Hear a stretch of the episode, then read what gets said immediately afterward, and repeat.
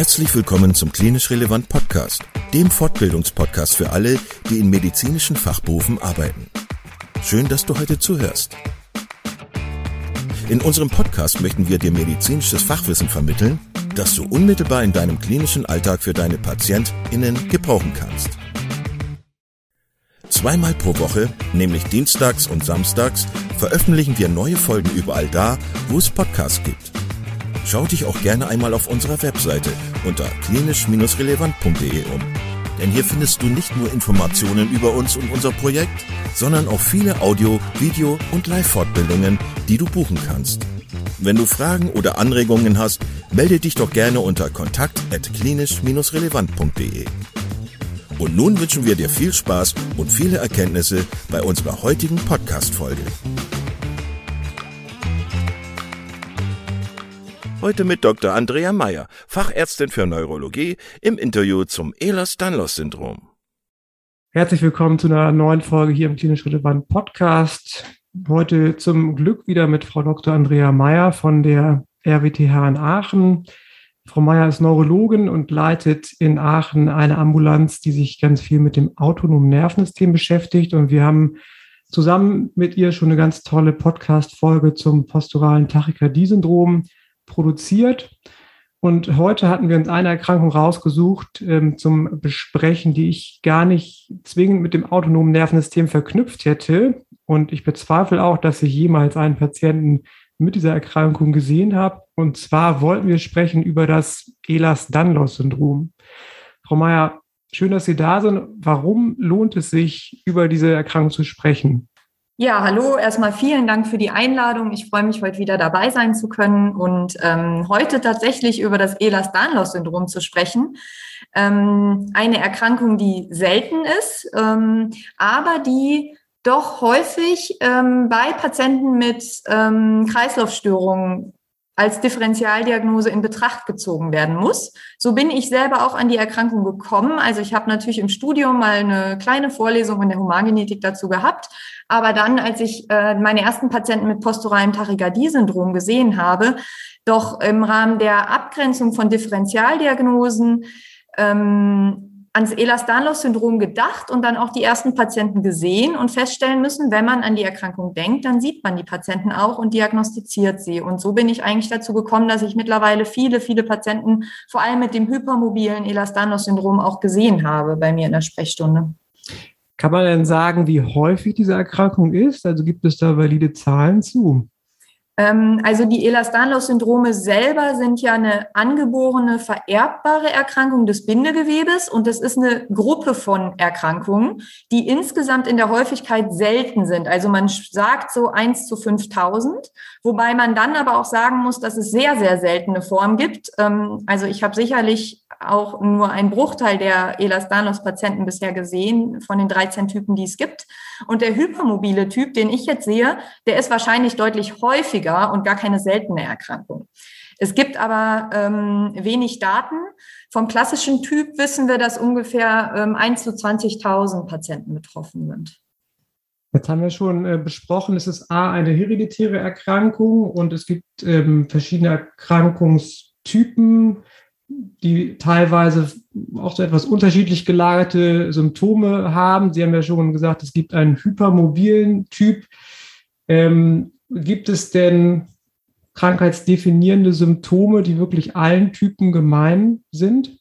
Ja, also die gibt es, weil die Elastanos-Syndrome sind ja eine angeborene Erkrankung des Bindegewebes und es ist so, dass dabei entweder Gene betroffen sind, die direkt die Kollagensynthese selbst beeinflussen oder aber Gene, die wiederum für Proteine kodieren, die Verantwortung für den Kollagenaufbau haben. Ne? Das heißt, typisch bei den Ehlers-Danlos-Syndromen ist, dass es eine generalisierte oder lokalisierte Hypermobilität von Gelenken gibt und eine Hautbeteiligung in variablem Ausmaß. Und dann sind je nach Typ des Ehlers-Danlos-Syndroms viele verschiedene Organsysteme betroffen, je nachdem, welches Kollagen auch mit betroffen ist, weil die verschiedenen Kollagentypen ja auch in unterschiedlichen Organen und Systemen lokalisiert sind.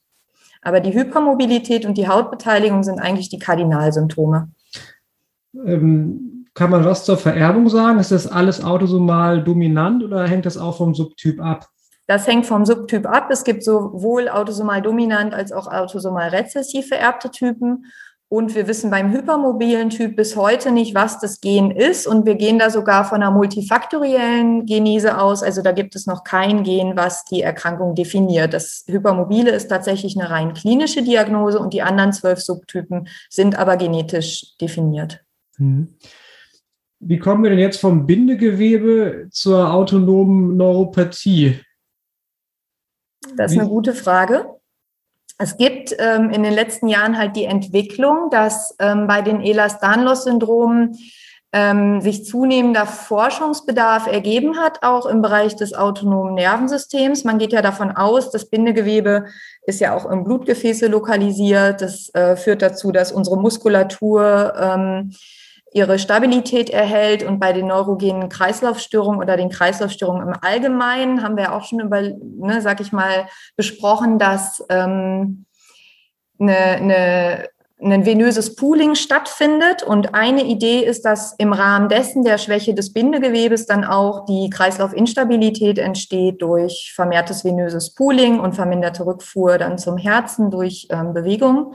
Es gibt aber auch andere Hypothesen über den Weg der Small Fiber Neuropathie, weil wir bei vielen Ehlers-Danlos-Syndrom-Patienten sehen, dass auch eine Small Fiber Neuropathie vorliegt und dann wiederum auch wissen, dass Small Fiber Neuropathie-Patienten häufiger autonome Neuropathien haben. Und dann gibt es noch den, den, äh, die Idee, dass auch ähm, andere Mechanismen, hormonelle Ursachen und ähm, Histaminvermittlung beispielsweise eine Rolle spielen, weil wir doch bei den hypermobilen Ehlers-Danlos-Syndromen häufig Verbindung sehen zwischen posturalem Tachykardie-Syndrom, Mastzellaktivierung mit vermehrter Histaminausschüttung und dann wiederum Vasodilatation und Kreislaufstörung. Also es ist eine relativ komplexe Pathophysiologie, die auch noch nicht so ins Detail verstanden ist. Und äh, wenn ich Sie jetzt richtig verstanden habe, ähm, hatten Sie ja gerade selber auch gesagt, ähm, gibt es nicht unbedingt eine Verbindung zur gestörten Kollagensynthese, ne, sondern ähm, es gibt unterschiedliche Mechanismen, wahrscheinlich einfach auch ähm, ja, dem Konstrukt geschuldet, dass es sich da um eine Spektrumerkrankung auch handelt, ne, mit unterschiedlichen Typen und unterschiedlichen Schwerpunkten dann auch in der Organmanifestation. Ganz genau. Also wenn man sich jetzt die Klassifikation mal anguckt, das können wir ja vielleicht einmal machen, um es so ein bisschen ja. besser zu verstehen. Es ist so gewesen, dass bis 1997 die Berlin-Klassifikation gab und die ist dann durch die sogenannte Villefranche-Klassifikation abgegrenzt worden. Das ist auch die, die ich im Studium kennengelernt habe mit sechs verschiedenen Typen. Und dann haben sich aber 2017 international die Experten zusammengesetzt und seitdem gibt es eigentlich die internationale Klassifikation der Ehlers-Danlos-Syndrome, New York oder Malfait-Klassifikation genannt. Und da werden halt 13 verschiedene Typen ähm, unterschieden. Und diese 13 verschiedenen Typen sind halt alle durch ein klassisches klinisches Syndrom charakterisiert mit unterschiedlichem Ausmaß an Haut und innerer Organbeteiligung und dann jeweils durch ein zugeordnetes Gen. Und ich sag mal so, ich kann ja mal so den häufigsten Typ nennen, das wäre der klassische, also den, ähm, den bekanntesten Typ, den man vielleicht in der Genetik so lernt, das wäre der klassische Ehlers-Danlos-Syndrom-Typ und der vaskuläre. Mhm. Beim klassischen Typ ist es so, dass die Patienten halt eine ganz starke Überdehnbarkeit der Haut haben und eine atrophe Narbenbildung. Also das heißt, die Narben nach Operationen oder auch nach kleineren Verletzungen sehen so richtig aus wie so Zigarettenpapiernarben. Die sind atroph, sehr groß, die Wundränder deheszent. Und ähm, das ist so ein klassisches Merkmal in Kombination dann mit der generalisierten Überdehnbarkeit der Haut und der, der Gelenke. Mhm. Ähm, dann gibt es auch verschiedene Nebenkriterien, zum Beispiel Hämatomneigung und der sehr weiche, samtige Haut, aber auch Hernien, die die Patienten häufig haben oder ähm, Überbeweglichkeiten der Gelenke mit entsprechenden Komplikationen im Bewegungsapparat. Ne? Mhm. Und das ist aber total ab oder sehr abzugrenzen von dem zum Beispiel vaskulären Typ, weil bei dem vaskulären Typ, wo das Kollagen Typ 1 oder Typ 3 betroffen ist, da stehen dann wirklich die Arterienrupturen schon in sehr jungen Jahren im Vordergrund. Die Patienten haben häufig spontan Sigmoid oder Kolonperforation oder Uterusruptur oder Carotis sinus cavanosus fistel beziehungsweise Arteriendistikate. Und das sind halt Patienten, die dann häufig schon in frühen Jahren auch ähm, bei positiver Familienanamnese betroffen sind und die man auf jeden Fall rausfischen muss. Auch zum Beispiel, wenn man junge Patienten in der Neurologie hat mit Carotis-Distikat, da sollte man immer auch an vaskuläres Ehlers-Danlos-Syndrom denken, ähm, weil das kann mal eine Ursache sein. Und wenn man das dann erkennt, dann kann man entsprechend die Patienten auch kardiologisch, neurologisch zumindest betreuen und, ähm, und vielleicht Operationen oder Schädigungen in Zukunft vermeiden. Ne? Also wir haben schon rausgearbeitet, es gibt verschiedene Typen, ähm, verschiedene molekulargenetische Ursachen, es sind verschiedene Organsysteme betroffen, das, äh, ja, die Gelenke ganz stark, ähm, die Haut ganz stark, ähm, das Gefäßsystem ganz stark, innere Organe ganz stark. Ähm, ich hatte noch irgendwie abgespeichert, am Auge kann auch was sein, ne, dass es da auch eine mannigfaltige Spannbreite an Symptomen und Befunden gibt. Ja, genau. Ähm, das heißt aber auch, bei hereditären Erkrankungen denke ich mal spontan, eigentlich müsste noch das, das Gros der Patienten schon im Kindesalter irgendwie rausgefischt werden oder diagnostiziert werden. Ist das so oder wie erleben Sie das? Also es müsste genauso sein, das ist wirklich der Punkt. Ne? Ähm, ich erlebe es aber in der Praxis etwas anders. Also ich denke, bei den seltenen Ehlers-Danlos-Syndrom, die wirklich mit schweren Muskelkontrakturen, also oder ähm, schwerer Skoliose und so einhergehen, da kann es sogar sein, dass die viel früher diagnostiziert werden. Aber beim klassischen, beim vaskulären oder auch beim hypermobilen Typ sehe ich häufig Patienten, die die Diagnose erst im Erwachsenenalter haben, ähm, obwohl eigentlich in der Kindheit schon erste Beschwerden auftreten. Häufig sowas wie, ja, die Patienten berichten, sie sind häufig tollpatschiger gewesen, knicken viel um, haben Schmerzen, das wird dann ja häufig als Wachstumsschmerzen ähm, abgetan, haben auch Luxation oder muskuloskeletale Schmerzen und so richtig kommt keiner dahinter, warum. Ne? Manche mhm. haben auch Veränderungen im Immunsystem, häufige Infekte, Allergien, Urtikaria, sehen nicht so gut. Aber trotzdem weiß man anhand auch einer Befragung, dass die Diagnosestellung tatsächlich lange dauert ähm, und die Patienten oft viele Jahre im Durchschnitt auch erst im Alter von 29 Jahren dann wirklich ihre Diagnose bekommen, jetzt bei dem hypermobilen Typ. Ne? Die haben häufig mehr als fünf Ärzte aufgesucht und viele haben auch psychiatrische Diagnosen in der Kindheit gehabt. Und äh, viele Patienten, die zu mir kommen, haben tatsächlich selber äh, recherchiert im Internet, wie das oft ist bei seltenen Erkrankungen und dann gelesen und gesagt, äh, Mensch, jetzt passen doch diese ganzen Symptome irgendwie zusammen und ich glaube, ich habe ein Ehlers-Danlos-Syndrom. Mhm. Die Diagnostik selber läuft dann aber über eine relativ profane Blutuntersuchung oder gibt es andere Möglichkeiten? Nein, also das ähm, ist so, die Patienten kommen ja häufig dann zum Pädiater oder zum Hausarzt und theoretisch kann man dort ja anhand der klinischen Kombination an Beschwerden und auch der Untersuchung die Verdachtsdiagnose stellen. Ne, das ist auch das, was ich in der mhm. Ambulanz mache, wenn ich Patienten habe mit autonomen Neuropathien, mit POTS. Ich frage immer, eigentlich standardmäßig, gibt es irgendwelche Probleme mit Überbeweglichkeit oder Instabilitäten? Das frage ich mittlerweile immer ab, weil ich doch gemerkt habe, dann erkennt man die Patienten auch. Ich frage nach einer Überdehnbarkeit der Haut und Hämatom. Und wenn da irgendwie ein Anhaltspunkt für ist, dass es in Richtung Elastanos-Syndrom geht, kann man klinisch einfach wirklich anhand der Checkliste die einmal abgehen. Und Patienten, wo ähm, sich dann der Verdacht stellt, dass es ein, ein typisches Ehlers-Danlos-Syndrom ist, was nicht der hypermobile Typ ist, sondern klassisches oder vaskuläres, da lohnt dann wirklich die, die genetische Diagnostik. Also da macht es dann mhm. Sinn, einfach zum Humangenetiker zu überweisen mit der Frage nach einem Ehlers-Danlos-Syndrom. Und dann kann man nämlich in Großteil der Fälle, also beim vaskulären EDS in 95 Prozent der Fälle, wirklich die Diagnose sichern über die genetische Untersuchung. Ne? Sie zäumen ja das Pferd dennoch so ein bisschen von hinten auf, ne, über die autonome Diagnostik, mhm. über die autonomen Probleme. Ähm, in dieser ganzen Symptomvielfalt dieser, dieser Erkrankungsgruppe, wie häufig sind denn autonome Symptome bei Elastanos-Patienten? Also bei den hypermobilen Patienten, die ich am meisten sehe, da sind die ähm, autonomen Beschwerden auch am häufigsten, auch der Literatur zufolge und in ungefähr der Hälfte der Patienten gibt es eine Kreislaufstörung, entweder ein posturales Tachykardie-Syndrom oder eine orthostatische Hypotonie. Ich sehe in ungefähr der Hälfte der Patienten, die wir untersucht haben, eine Small Fiber Neuropathie. Das ist auch deckungsgleich mit Daten aus der Literatur, aus retrospektiven Auswertungen. Und gastrointestinale Beschwerden, urogenitale Beschwerden sind tatsächlich häufig. Also gerade, man muss sich ja vorstellen, das Bindegewebe ist ja auch ähm, da zur, äh, zur Stabilisation im Darmbereich, im Blasenbereich, zur richtigen Funktion der Muskulatur. Und viele Patienten haben tatsächlich dann auch schon mal ähm, Blasenentleerungsstörung, mhm. ähm, bis hin zu wirklich schwerer Blasenentleerungsstörung und gastrointestinale Passagestörung, also ähm, manche Patienten, nicht, nicht alle, aber ein geringer Teil hat wirklich schwere gastrointestinale Obstruktion, Obstipation, Gastroparese. Und dann gibt's aber auch die Patienten, die Diarrhöen haben. Also genau das Gegenteil. Und da ist dann auch wieder die Frage, wie hängt das miteinander zusammen? Ne? Aber die Gastro, also die ähm, neurovegetativen Beschwerden beim hypermobilen Ehlers-Danlos-Syndrom sind sehr häufig. Nur weil die so unspezifisch sind, wurde auch diskutiert, ob man die mit in die Kriterien des Ehlers-Danlos-Syndroms aufnimmt. Und die sind dort nicht mit aufgenommen, weil es jetzt einfach sehr unspezifische Beschwerden sind. Mhm. Ja, mögliche pathophysiologische Vorgänge hat man am Anfang schon kurz angerissen. Wie häufig sehen Sie denn solche Patienten? Also ich meine, wie ähm, kommen die wiederkehrend zu Ihnen oder ähm, brauchten prinzipiell Elastanos-Patienten ein enges Monitoring? Welche Organe, Organsysteme müssten da regelmäßig überwacht werden?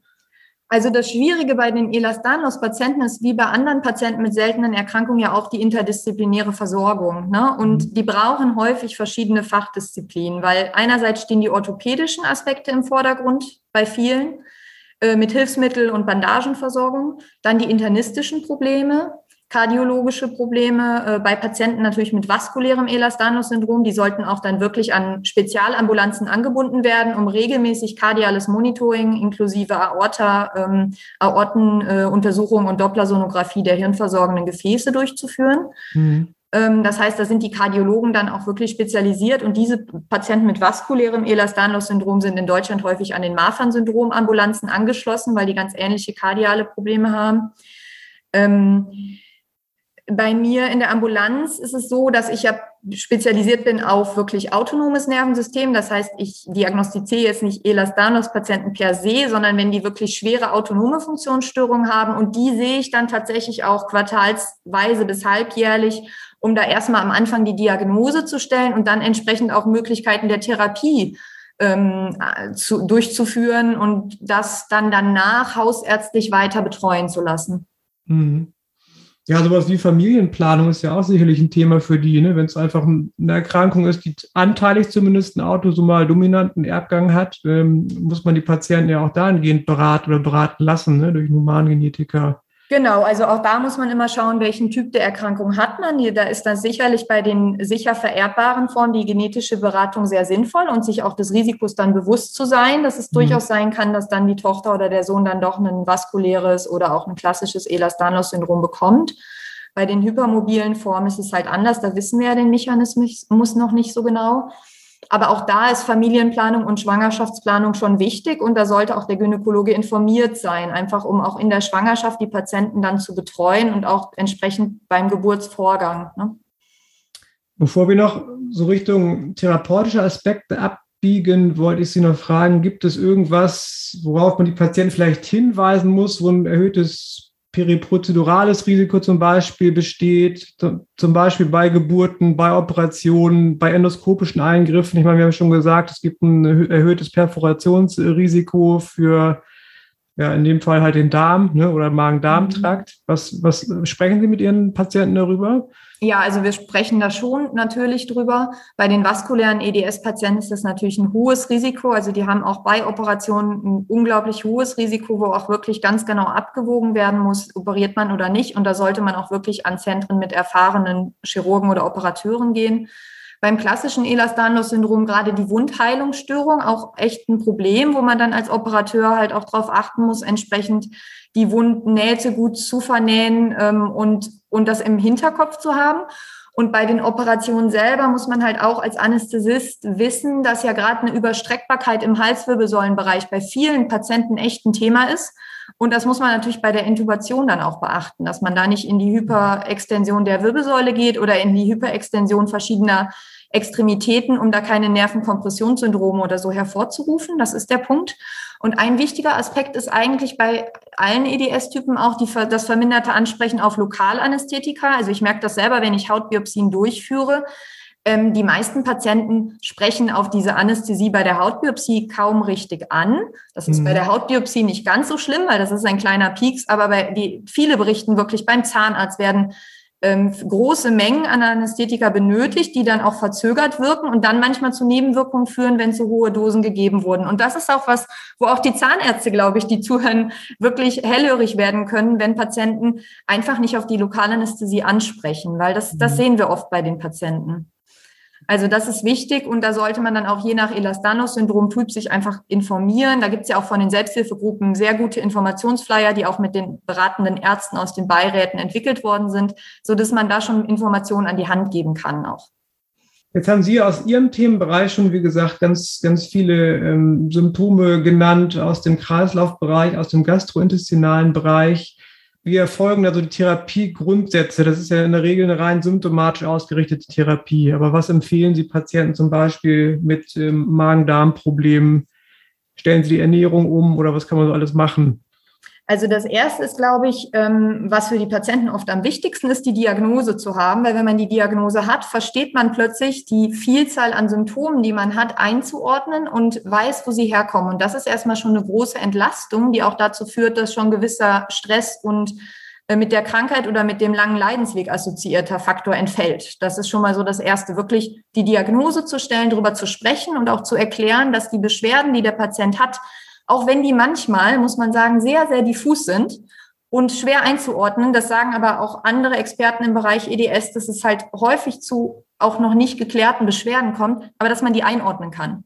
So, das ist der erste Schritt. Und der zweite ist dann wirklich zu gucken, was sind die Hauptprobleme? Also man schafft es nicht im Gespräch und in der Ambulanz alle Probleme anzugehen. Das ist bei vielen Patienten wirklich unmöglich. Das heißt, man musste wirklich fragen, was sind die Hauptprobleme, mit denen wir arbeiten möchten? Das sind oft die Schmerzen und die Gelenkproblematiken.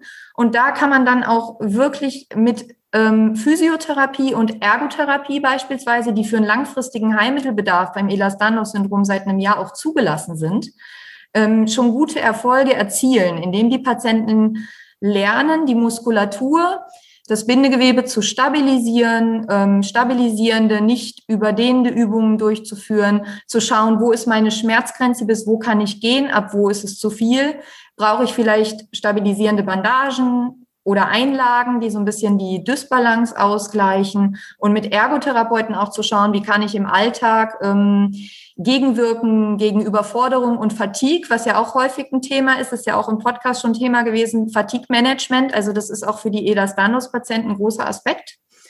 Ähm, dann haben wir die gastrointestinalen Beschwerden und da muss man sagen, richtet sich die Therapie genauso wie bei anderen Patienten. Also wenn jemand eine Gastroparese hat, dann empfehle ich kleine über den Tag verteilte Mahlzeiten. Man kann Medikamente, die prokinetisch sind, einsetzen.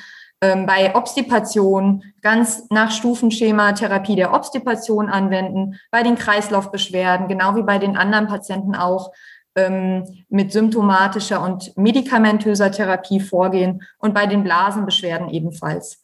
Hm, da ist vielleicht noch eine Sache ganz interessant. Wir hatten, glaube ich, auch im letzten Podcast über das Mestinon gesprochen.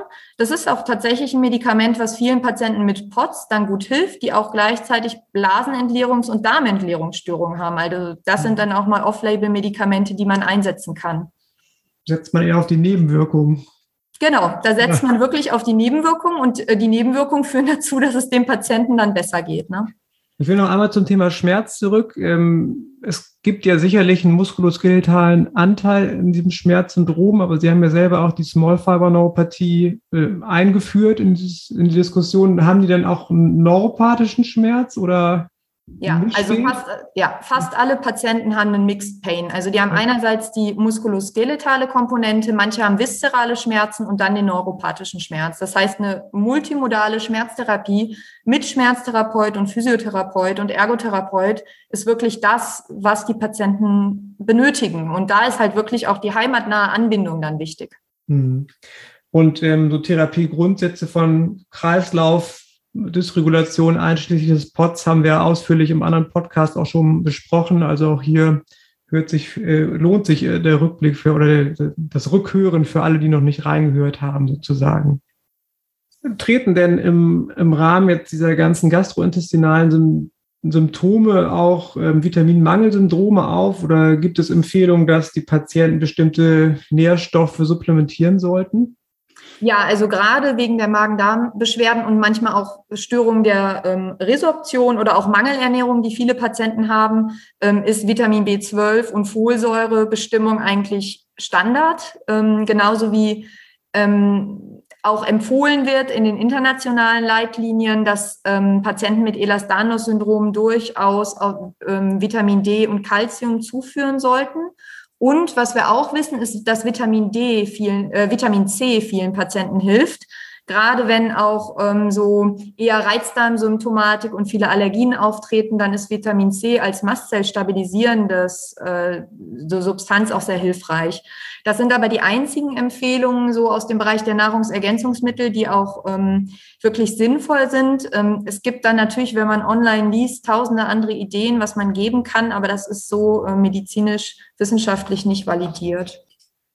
Also wir haben jetzt ja schon über ein, eine hochkomplexe Erkrankung gesprochen, ähm, von der glücklicherweise nicht allzu viele Menschen betroffen sind, aber die, die betroffen sind, organisieren sich ja wie bei vielen seltenen Erkrankungen dann in Selbsthilfegruppen. Haben Sie da noch Informationen, was es da für Beratungsangebote gibt?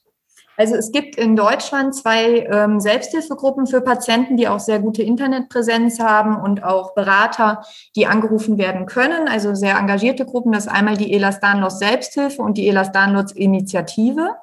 Dann gibt's international auch für Ärzte die EDS Society, wo man sich gut informieren kann, auch wenn man als Hausarzt mal so einen Patienten hat und einen Verdacht, dann kann man sich da sehr gut informieren.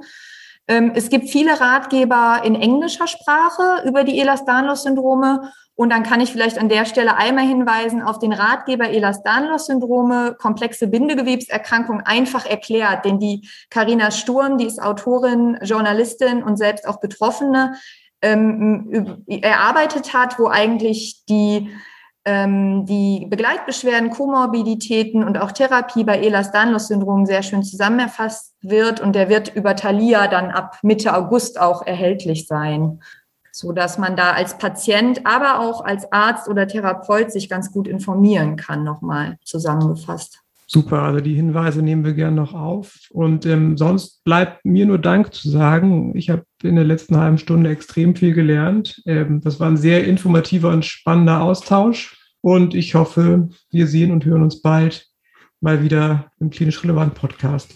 Ja, sehr gerne. Vielen Dank für die Einladung.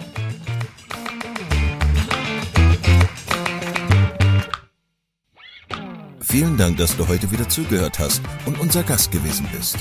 Wir hoffen sehr, dass dir dieser Beitrag gefallen hat und du etwas für deinen klinischen Alltag mitnehmen konntest. Wenn dem so sein sollte, dann freuen wir uns sehr über eine positive Bewertung bei Apple Podcasts. Falls du Lust hast mitzumachen und es einen Themenbereich gibt, in dem du dich besonders gut auskennst, dann melde dich doch gerne unter kontakt@klinisch-relevant.de. Gleiches gilt, wenn du Themenvorschläge oder konstruktive Kritik für uns hast. An dieser Stelle auch der Hinweis auf unseren Newsletter, den du unter www.klinisch-relevant.de abonnieren kannst und der dich immer auf dem Laufenden hält. Wenn du dich für unseren Newsletter einträgst, bekommst du einen 5-Euro-Gutschein, mit dem du in unserer Fortbildungsakademie einkaufen kannst. Wir wünschen dir jetzt bis zum nächsten Mal eine gute Zeit und freuen uns, wenn du bald wieder einschaltest. Pass auf dich auf, bleib gesund. Bis zum nächsten Mal. Ciao.